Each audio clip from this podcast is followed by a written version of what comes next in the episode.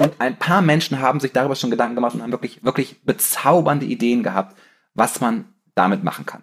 Bist du bereit für diese Science-Fiction-artige Rittigkeit?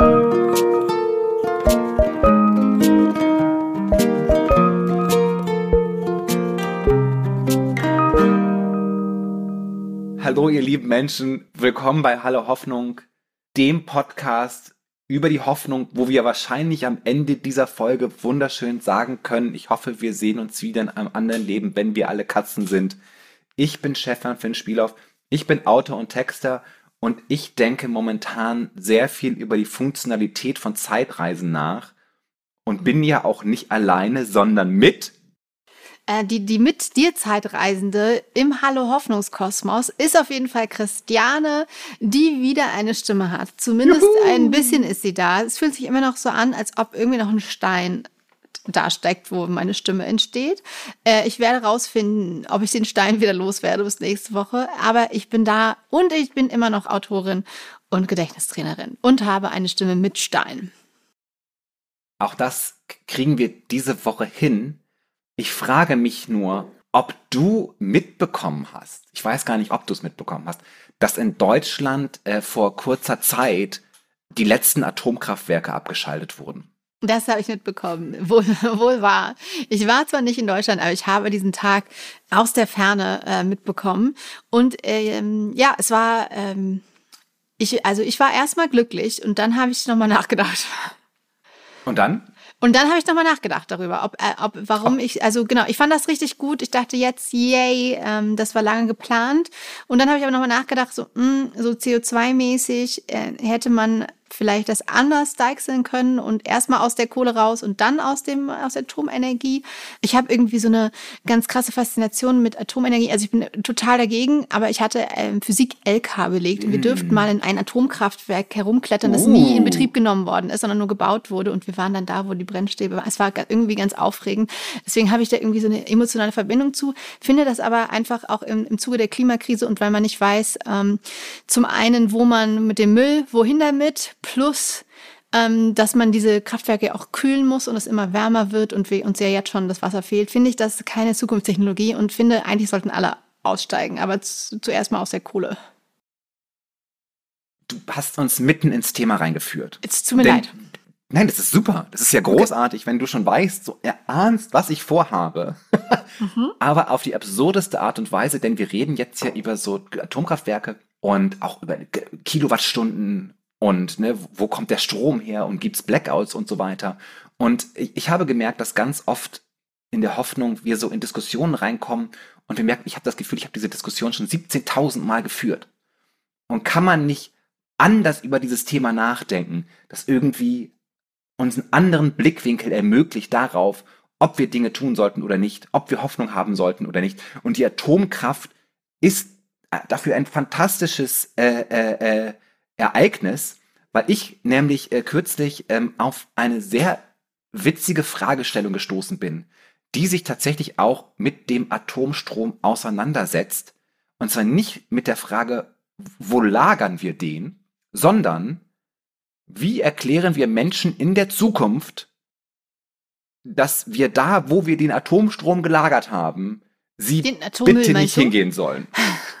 Das Endlager, wie man das, das, das Endlager, Endlager, kommuniziert, das wir Und noch nicht gefunden haben in Deutschland. Wir, das, das, ja, du, du gibst mir so viele Stichworte schon. Es ist nämlich so, also kurz zur Einführung, das ist ja kein Podcast, wo wir irgendwie über, es gibt verschiedene Arten von Atommüll und sowas. Das, darum geht's hier nicht. Sondern es geht um den Sachverhalt, dass wir beim Atomstrom eine Art von Müll produzieren, der für uns Menschen wahnsinnig tödlich ist. ja, das heißt, wir können teilweise, wenn wir ihn anfassen, werden wir sofort verstrahlt. Wenn wir in die Nähe kommen, werden wir nach und nach verstrahlt. Wenn wir etwas anfassen, das radioaktiv ist, werden wir selber radioaktiv und geben diese Radioaktivität auch weiter. Echt? Äh, oh Gott, oh Gott. Und Stimmt. das ist ungefähr so lang, dass man sagt, so, man rechnet irgendwie so damit, dass man sagt, wir brauchen irgendwie 100.000 Jahre, damit dieser, dieser super Abfall nicht mehr super tödlich ist für uns. Und in deutschen Gesetzgebung steht drin, dass wenn wir ein Endlager gefunden haben, dieser Atomstrom da eine Million Jahre lang sicher gelagert werden muss. Also der Atommüll muss eine Million der Jahre. Nicht der Atomstrom. Ja. ja. der, eine, der Atommüll muss eine, eine Million Jahre sicher gelagert werden können. Um das kurz zu erklären, der Mensch, der Homo sapiens sapiens, ist ungefähr 200.000 Jahre alt. Zivilisation, so wie wir sie kennen, also mit geschriebener Schrift und wir wissen irgendwie, hat da jemand Feuer gemacht und so, ist ungefähr 6000 Jahre alt. Also wir reden von unvorstellbar, für Menschen unvorstellbaren Zeiteinheiten, um die es hier geht. Und das Problem an der Sache ist, es gibt 32 äh, Staaten auf der Welt, die insgesamt zusammen 420 Kernreaktoren laufen haben. Und bisher hat kein einziges Land ein Endlager für seinen hochradioaktiven äh, Atommüll gefunden. Ja, das ist äh, krass. Das ist, einfach, ist einfach nicht so richtig gut durchgeplant gewesen, bevor man angefangen hat, diesen Atommüll zu, zu planen. Genau, vielleicht. Und jetzt hängen sie halt in so Zwischenlagern erstmal ab.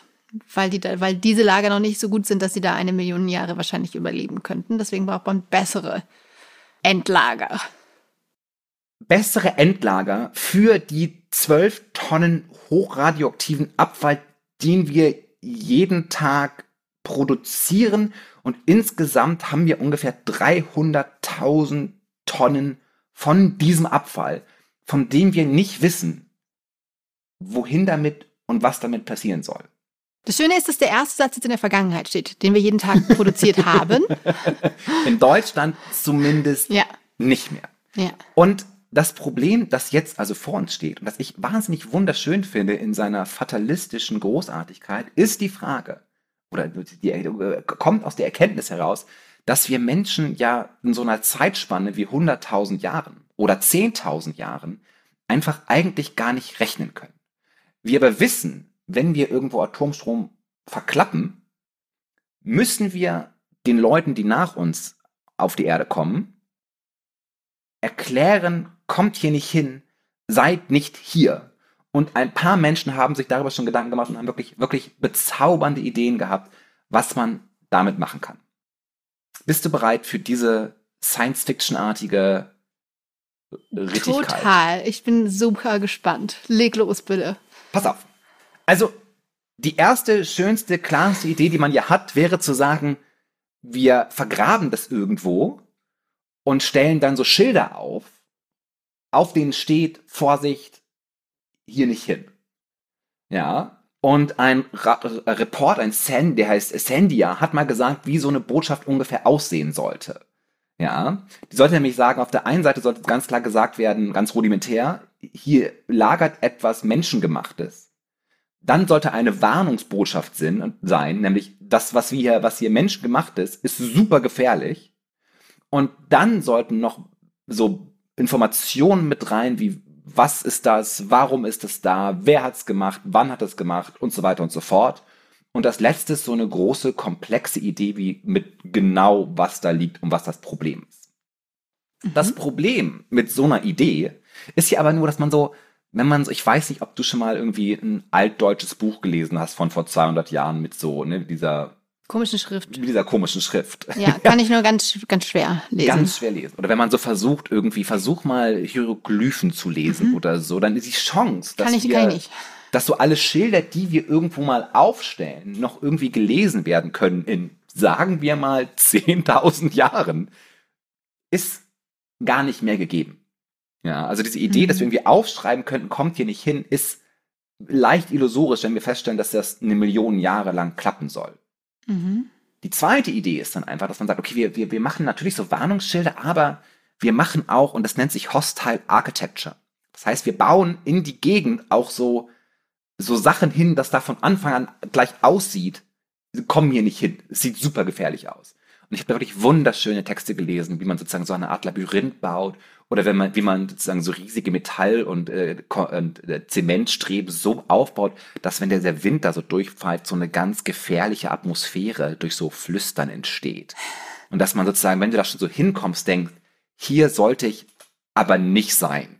Aber da werden dann doch die, die zukünftigen Generationen erst recht hinkommen wollen, wenn es so düster ist und so bewacht oder versteckt oder das ist so schwierig ist hinzukommen, dann denkt man ja, oh Gott, da ist ein Schatz. Weil das, wenn es so gut bewacht wird. du merkst schon, jede Idee, wie man es am besten machen könnte, hat auch ihre Probleme. Ich muss immer so daran denken, an diese ganzen Filme über so Mumien, wo so Mumien ausgegraben wurden. Und mhm. dann stehen irgendwie auf dem Sarkophag so drauf, wer das hier öffnet, hat echt einen Arsch offen und wird verflucht bis für immer. Und natürlich machen sie den Sarkophag trotzdem auf und werden dann alle verflucht und sterben. Mhm. ja. Also diese Idee zu sagen, sieht einfach super gruselig aus und dann geht da schon keiner hin, das ist so, sind wir Menschen nicht gepolt. Ja. Mhm. So fängt ja auch hier so Science-Fiction-Film, das ist ja auch ganz oft, oder ist irgendwas und das sieht seltsam aus, dann müssen wir mal hin. Ja. Meistens gehen damit die Probleme los, weil wir halt genauso sind, wie wir sind. Also, ja. wir haben gemerkt, einfach aufschreiben kommen wir nicht hin, nicht so gut. Super gruselige Architektur, auch nicht so gut. Und vor allem mit dem Aufschreiben auch Problem, da, da, ob das so lange hält, eine Million Jahre vielleicht verrostet und chillt dann hält. auch. Und das haben wir sozusagen, wir haben uns also dann noch mehr klügere Menschen, äh, noch mehr Gedanken darüber gemacht. Zum Beispiel der Linguist äh, Thomas Sebeok, der gesagt hat, der sich so die Kulturgeschichte der Menschheit angeguckt hat und gesagt hat, also Leute, die wirklich ganz gut darin sind, auch über tausende von Jahren Informationen weiterzugeben, ist die katholische Kirche. Mhm. Und der hat dann gesagt, was wir also auch, wir brauchen etwas Ähnliches für unsere atomaren Endlager.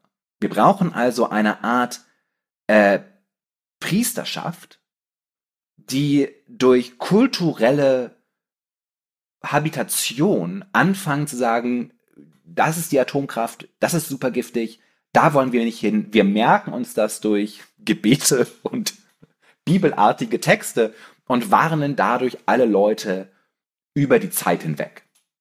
Mhm. Aber da haben wir auch wieder ein Problem mit der Klimakrise und der Klimakatastrophe, weil wir wissen ja noch gar nicht, wie lange wie lang diese Priester ihr Wissen noch weitergeben können oder wann das, das Kloster, in dem die wohnen, vielleicht auch, auch irgendwann mal weggespült wird oder es zu heiß wird.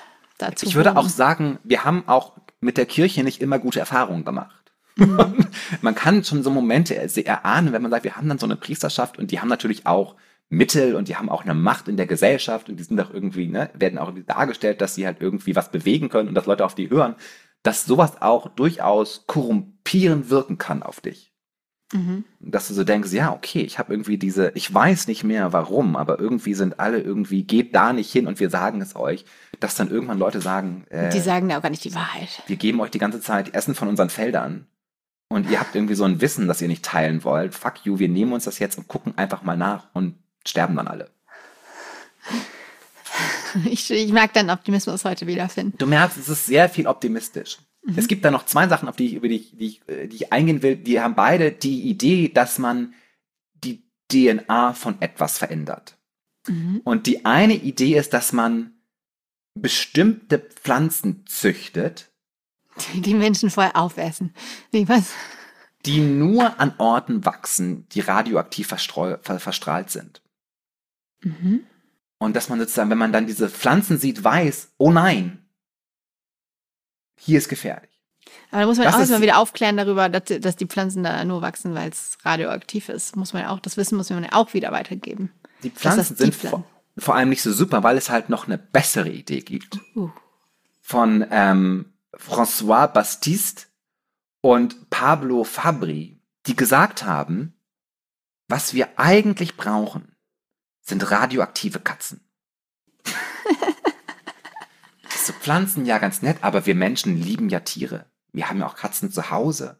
Wir sollten die DNA von einer bestimmten Katzenart so verändern, dass sie die Farbe wechseln, wenn sie in radioaktiv verstrahlte Gebiete gehen.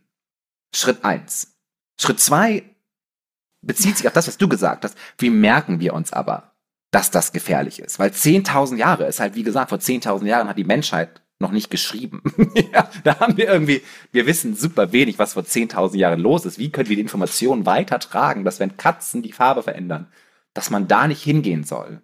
Und mhm. sie haben halt vorgeschlagen, dass man halt eine Art kollektive äh, Kampagne startet durch Gedichte, durch Mythen, durch äh, Märchen, in denen immer wieder erklärt wird, genauso ne, Poesie, Musik, auch Bilder, wo immer wieder erklärt wird, wenn die Katze die Farbe verändert, lauf weg.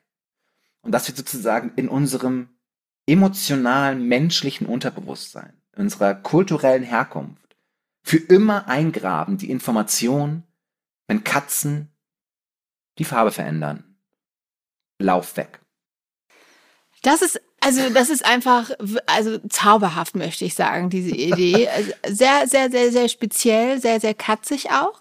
Aber auch hier, also ich finde das auch wahnsinnig toll, auch die Vorstellung, dass man dann über Generationen unbewusst wie die Angst vor Spinnen und so weiter gibt, wenn die Katze die Farbe verändert, renn weg.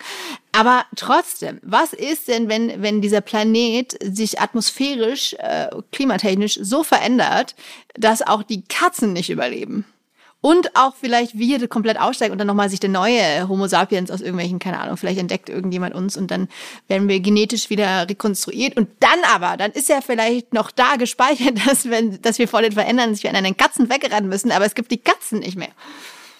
Du merkst, es hat sehr viele Probleme, dieses Problem, dass wir uns da an die Backe geholt haben, dass wir nämlich einfach seit 60 Jahren Atomkraftwerke haben, aber keine Idee haben, wie wir mit dem Erbe dieser Atomkraft umgehen wollen.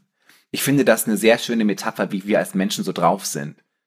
So, hm, ja, scheißegal, kümmere ich mich später drum. Was dann, wir sind groß, also kollektiv sind wir sehr großartige Prokrastinierer, weil mhm. wir niemals eine Lösung dafür finden werden. Total.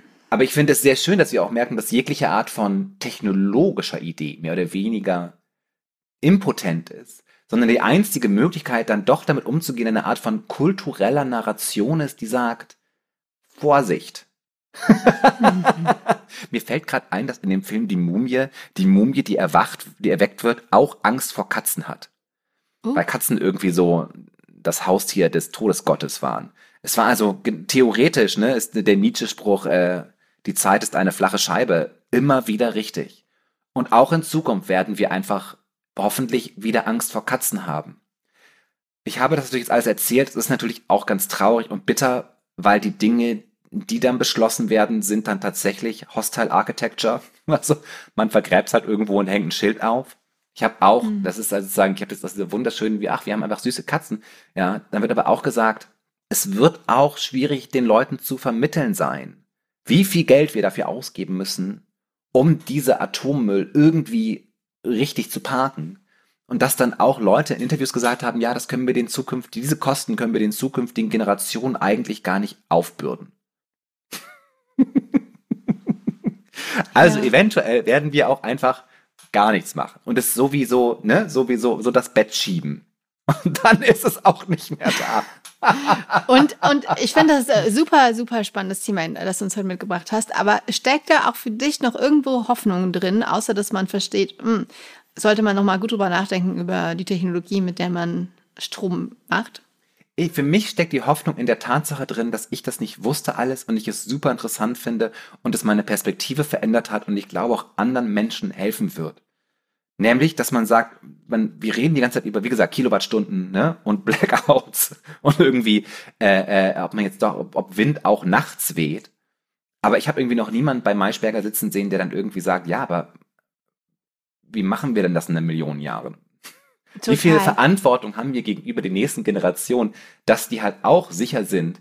Und weil ich halt super angepisst wäre, würde ich irgendwann feststellen, dass ich gerade am, am Krebs sterbe, weil vor 10.000 Jahren irgendwie eine andere Zivilisation äh, den Arsch nicht hochgekriegt hat, um ihre eigenen Probleme zu lösen.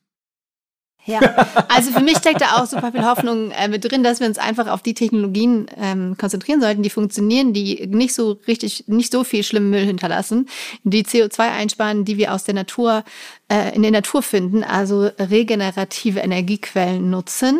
Plus auch äh, Atom ist ja auch äh, Atomstrom ist ja auch immer noch teurer und wurde auch schon äh, wird ja nicht nur in der Zukunft teuer, das zu sichern, sondern war bisher auch wahnsinnig krass subventioniert. Also es ist nicht die die goldene Lösung, für die sie manche halten, die Atomenergie.